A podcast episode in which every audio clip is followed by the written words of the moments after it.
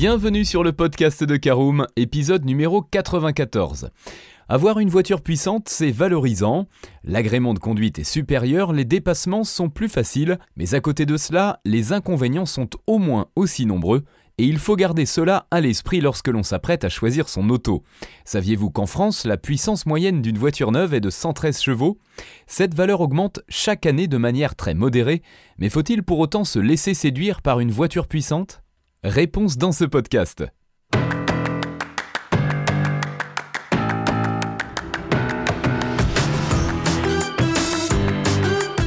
Bonjour et bienvenue dans un nouvel épisode du podcast de Caroom, le podcast dans lequel on vous partage notre expertise dans le domaine de l'automobile.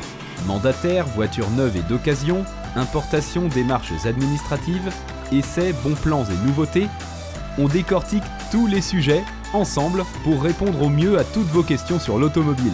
Caroom, c'est un comparateur de voitures neuves, d'occasion et de leasing mais aussi un guide d'achat qui vous accompagne et vous conseille dans toutes vos démarches automobiles. Bonjour à tous et ravi de vous retrouver pour un nouvel épisode de votre podcast automobile préféré Caroom. Euh, cette semaine nous parlerons de puissance fiscale et de puissance réelle en première partie. Nous parlerons de l'importance de choisir une puissance adaptée en deuxième partie. En troisième partie, nous verrons les avantages et inconvénients de choisir une motorisation puissante. En quatrième partie, les avantages et inconvénients d'un moteur peu puissant. Et nous terminerons ce podcast par l'essentiel des éléments à retenir. Alors je vous propose d'ouvrir notre premier chapitre tout de suite quelle est la différence entre puissance fiscale et puissance réelle? Alors lorsque l'on évoque la puissance d'une voiture, deux types sont fréquemment évoqués. La première, c'est la puissance fiscale ou puissance administrative. La puissance fiscale détermine notamment le prix d'un certificat d'immatriculation et sert à calculer des barèmes kilométriques. Celle-ci est calculée en CV pour chevaux et résulte d'un calcul dépendant des émissions de CO2 en grammes par kilomètre, de la puissance maximale du moteur exprimé en kilowatts et d'un coefficient. Alors à l'inverse, la puissance réelle, exprimée en cheval DIN et le plus souvent affichée CH, dépend directement des valeurs de couple en kilowatts. Il s'agit de la puissance maximale délivrée par une voiture au meilleur régime moteur. Si la puissance réelle donne une indication réelle du potentiel d'accélération et de reprise d'une voiture, la puissance fiscale est d'une aide précieuse dans le calcul d'une prime d'assurance ou du montant de la carte grise. Alors deuxième partie, pourquoi est-il important de choisir une puissance adaptée? Eh bien choisir le moteur de sa nouvelle voiture n'est pas une tâche simple, il faut estimer les parcours, analyser les besoins, savoir s'il y aura besoin de tracter une remorque ou une caravane, afin d'aboutir sur un niveau de puissance plutôt qu'un autre. Inutile de surestimer vos besoins car une automobile trop puissante engendre des surcoûts de divers ordres.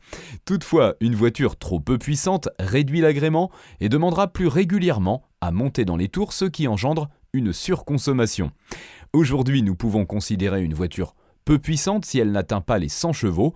Au-delà de 130 chevaux, une voiture peut être considérée à l'inverse comme puissante. Notez cependant qu'entre une mini citadine et un SUV familial, cet ordre de puissance peut être revu à la hausse comme à la baisse, en fonction évidemment du gabarit et du poids du véhicule. Allez, je vous propose de poursuivre avec notre troisième partie. Voyons les avantages et inconvénients de choisir une motorisation puissante. Alors si une voiture puissante apporte un confort de conduite réel, plus que des accélérations éclairs, on apprécie la plus grande sécurité lors des dépassements ou l'insertion sur la voie rapide. Cette plus grande polyvalence facilite aussi la revente. A l'inverse, plus la puissance augmente, plus la prime d'assurance sera élevée. C'est également le cas des émissions de CO2 et donc du malus potentiel. Les versions les plus performantes nécessitent parfois le développement de moteurs plus sophistiqués, biturbo par exemple, ce qui peut accroître le risque de panne. Enfin, la puissance fiscale est souvent plus élevée avec une voiture puissante. Concernant la consommation, elle peut être plus ou moins avantageuse en fonction de l'étagement de la boîte de vitesse. Acheter une voiture puissante n'est donc pas nécessairement une mauvaise idée, pourvu que cela soit compatible avec votre budget auto, vos contraintes et le temps que vous désirez conserver le futur véhicule. Alors quatrième partie, les avantages et inconvénients, cette fois-ci d'un moteur peu puissant. Une voiture peu puissante est souvent plus simple de conception, dès lors le prix de la voiture est moins élevé, comme c'est le cas des voitures 4 chevaux et des voitures 5 chevaux. Ces voitures aux motorisations modestes s'avèrent économes à l'usage, comme en entretien ou à l'assurance. La consommation peut être plus ou moins avantageuse. Un petit moteur, si vous l'utilisez de manière intensive, demandera à davantage monter dans les hauts régimes, ce qui engendre une surconsommation. Par exemple, nous vous déconseillerons un petit moteur pour une voiture destinée à un usage majoritairement autoroutier. Enfin, les petits moteurs sont moins recherchés sur le marché de l'occasion, hormis dans le cas des citadines et mini-citadines. C'est l'heure de l'essentiel à retenir de ce podcast, alors s'il est plaisant d'avoir une voiture puissante, il s'agit rarement du choix le plus rationnel lorsque l'on veut maîtriser au maximum son budget auto. Un moteur peu puissant ou de niveau intermédiaire fournit souvent un agrément suffisant pour le quotidien, sans entacher votre budget assurance, entretien et carburant. Une vraie bonne idée. Si toutefois vous avez envie d'une auto puissante, découvrez notre sélection des meilleures voitures de sport dès à présent sur notre site caroom.fr.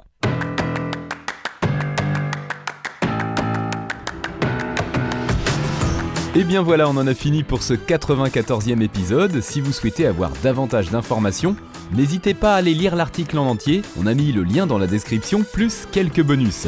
Vous pouvez également le retrouver en tapant Caroom, choisir puissance voiture sur Google.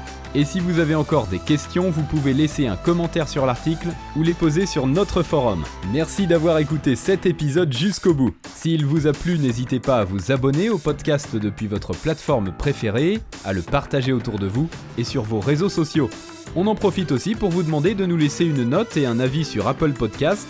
Votre avis nous aidera à gagner en visibilité, ce serait vraiment sympa de votre part. Si vous souhaitez vous renseigner davantage pour l'achat d'une voiture neuve ou d'occasion, ou que vous voulez encore plus de conseils et de bons plans, rendez-vous sur www.caroom.fr. Si vous avez encore des questions, des remarques ou des recommandations, n'hésitez pas à nous contacter sur nos réseaux sociaux. Merci encore et à bientôt pour de nouveaux épisodes du podcast de Caroom.